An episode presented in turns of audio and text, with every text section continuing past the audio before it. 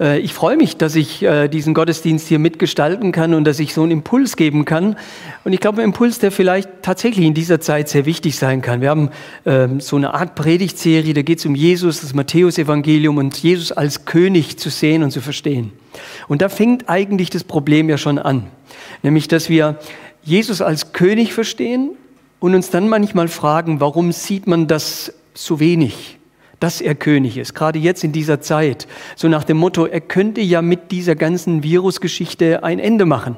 Einfach wie ein richtiger König sagen, Feierabend diesem Virus gebieten und dann wäre alles gut. Und ich glaube, das ist ja in unserem Leben immer wieder so eine Frage, dass wir uns so ganz, ähm, ganz persönlich fragen, warum sieht man das nicht noch mehr?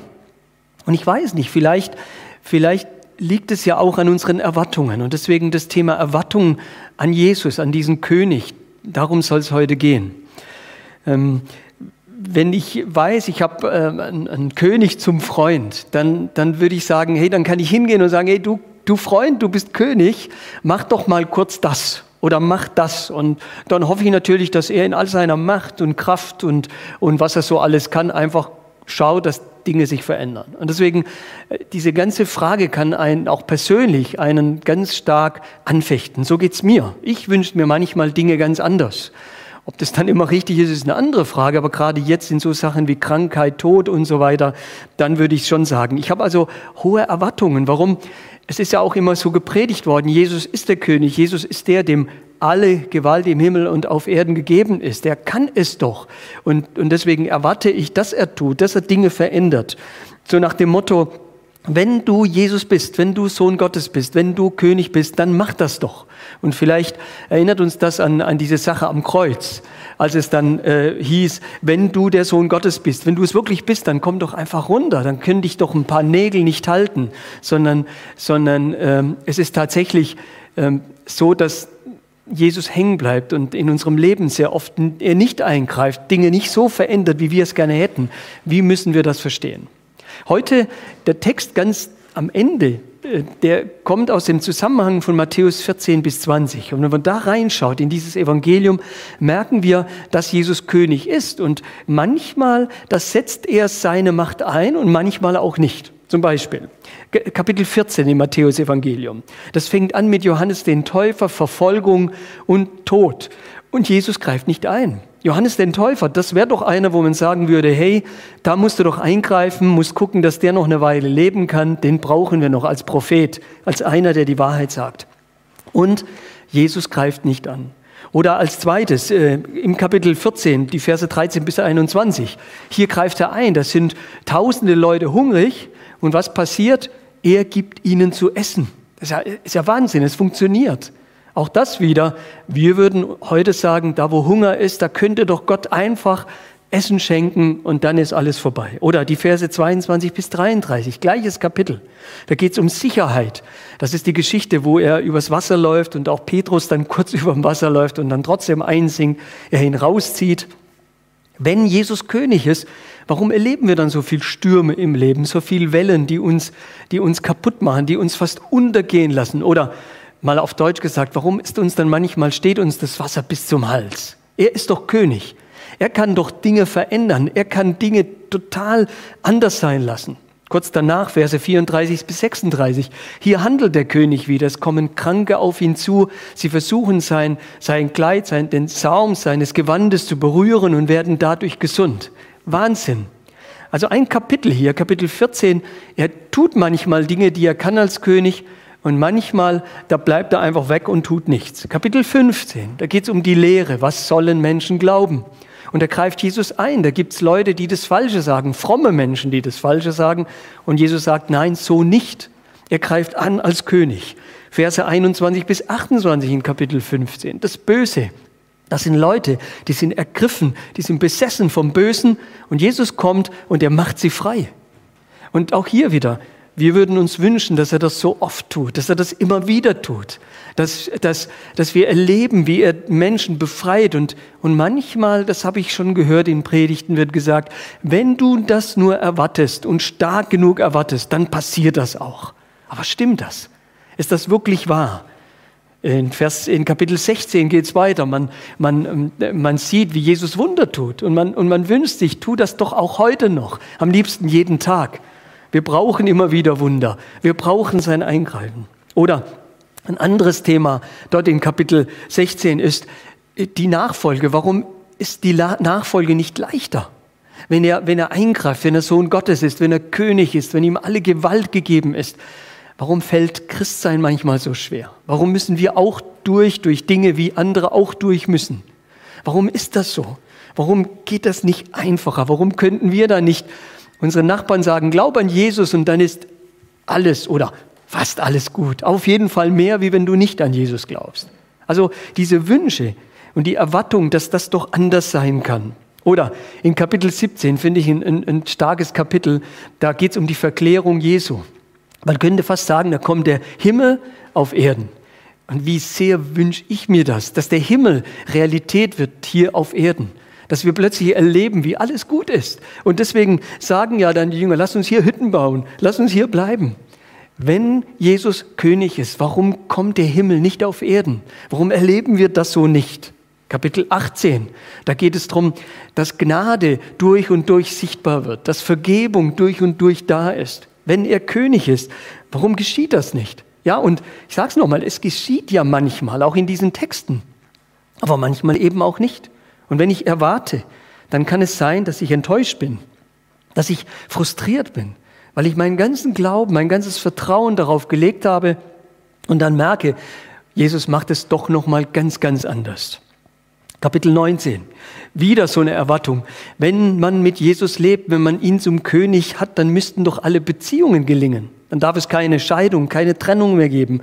Alle Kinder müssen ein Segen sein oder werden ein Segen sein und Gesegnete sein. Da ist kein Kind, das dann einen falschen Weg geht, sondern es funktioniert einfach alles. Und wir merken auch da wieder, und manchmal ist es so, aber manchmal eben auch nicht.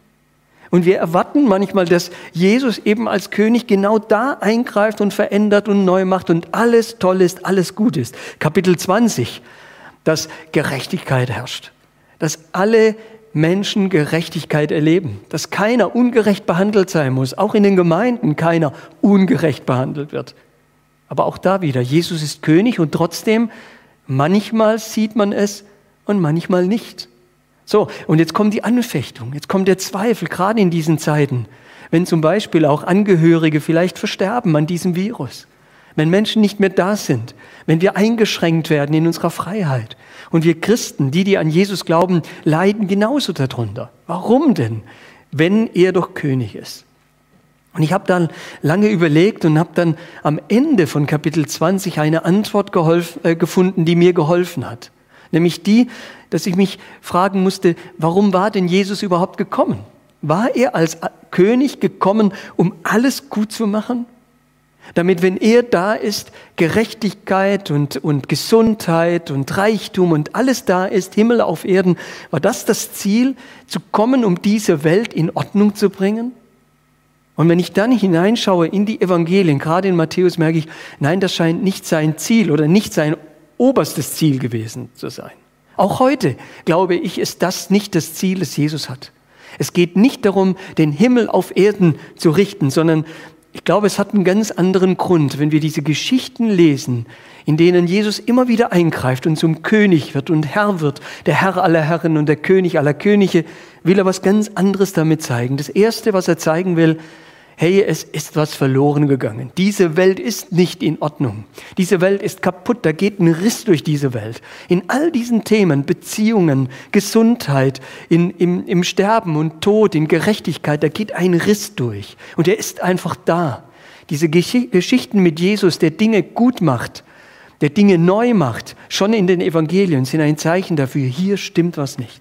Aber das Zweite, und das macht mich sehr froh, nämlich weil Jesus König ist und weil er immer wieder doch eingreift, will er uns damit zu erkennen geben, es kommt der Tag, da wird alles in Ordnung sein. Es kommt der Tag, da wird er alles neu machen.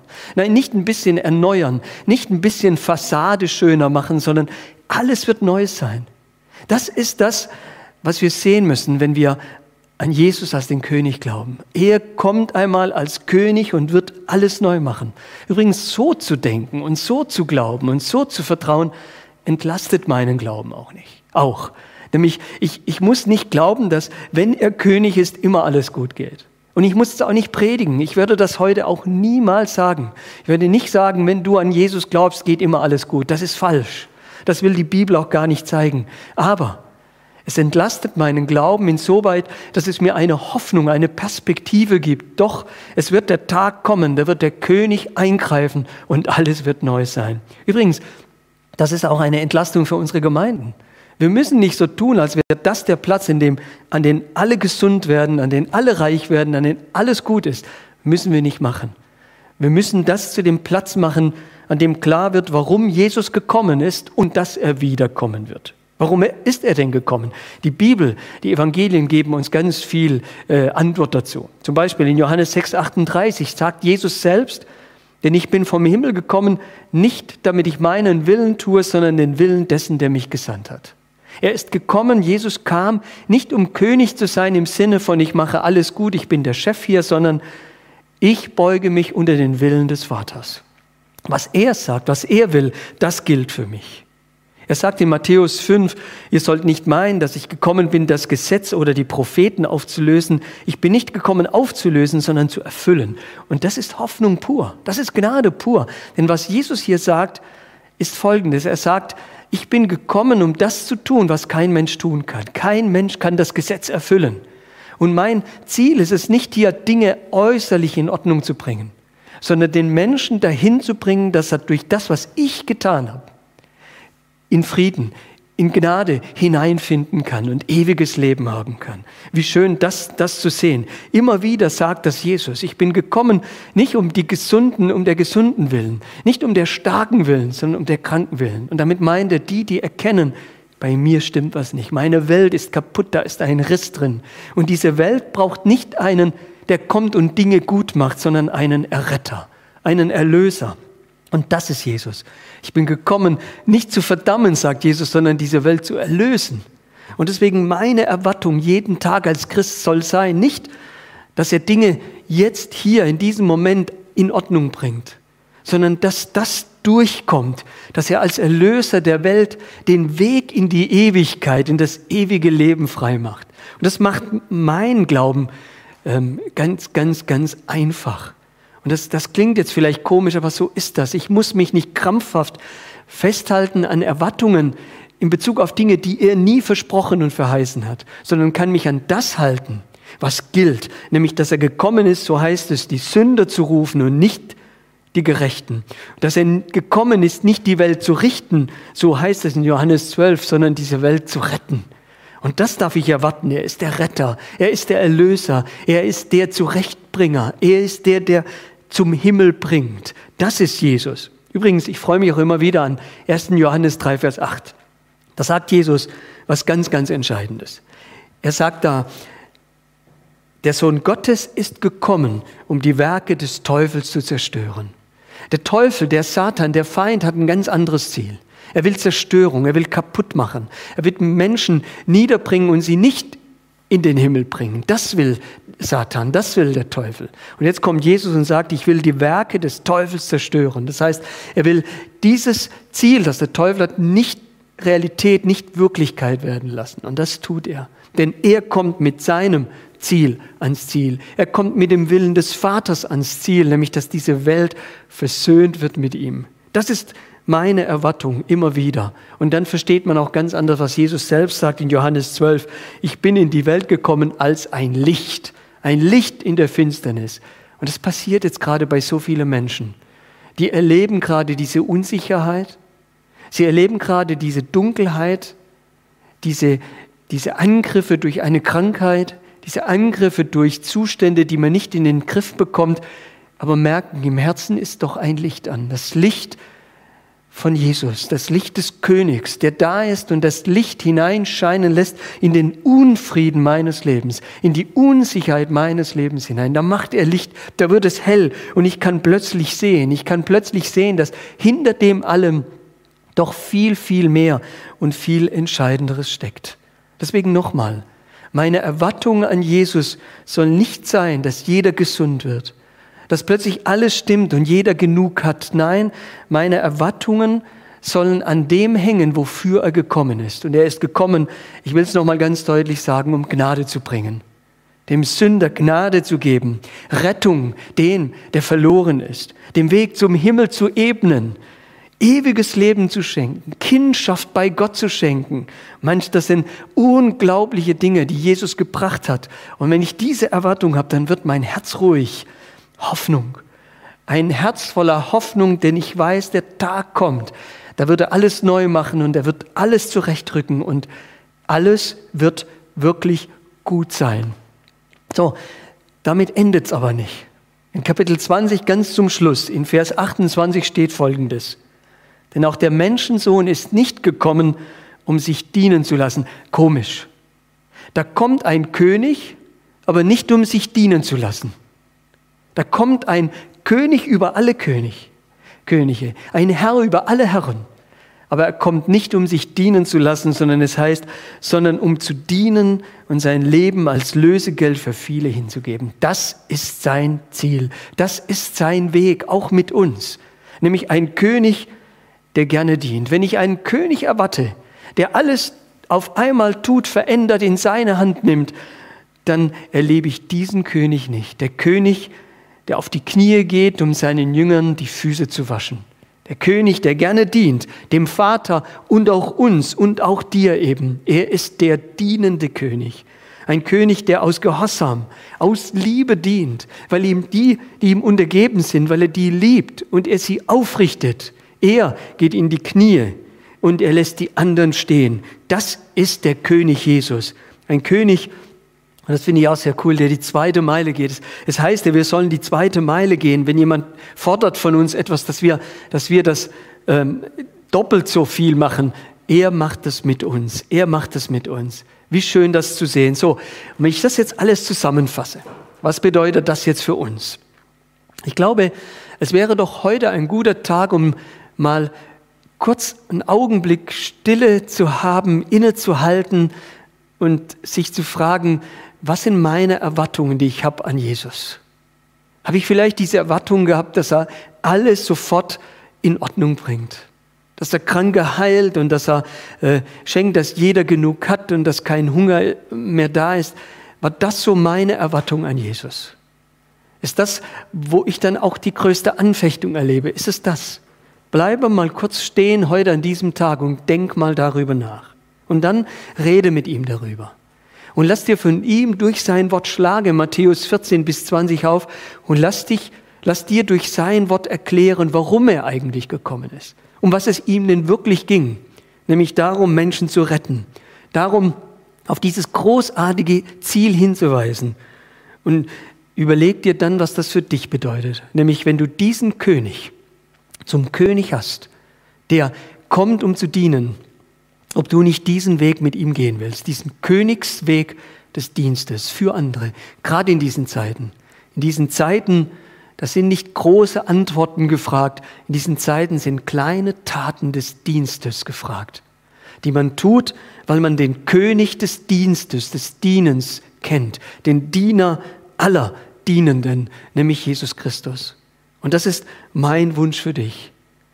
Zerbreche nicht an deinen eigenen Erwartungen an Jesus, sondern lass dich aufrichten von dem dienenden König, der am Ende, am Ende dieser Menschheitsgeschichte alles gut machen wird, alles in Ordnung bringen wird. Das ist meine Hoffnung für mich, aber ganz besonders an diesem Morgen auch für dich. Und darum möchte ich jetzt auch beten. Wir beten. Guter Herr, und lass das wahr werden in unserem Leben.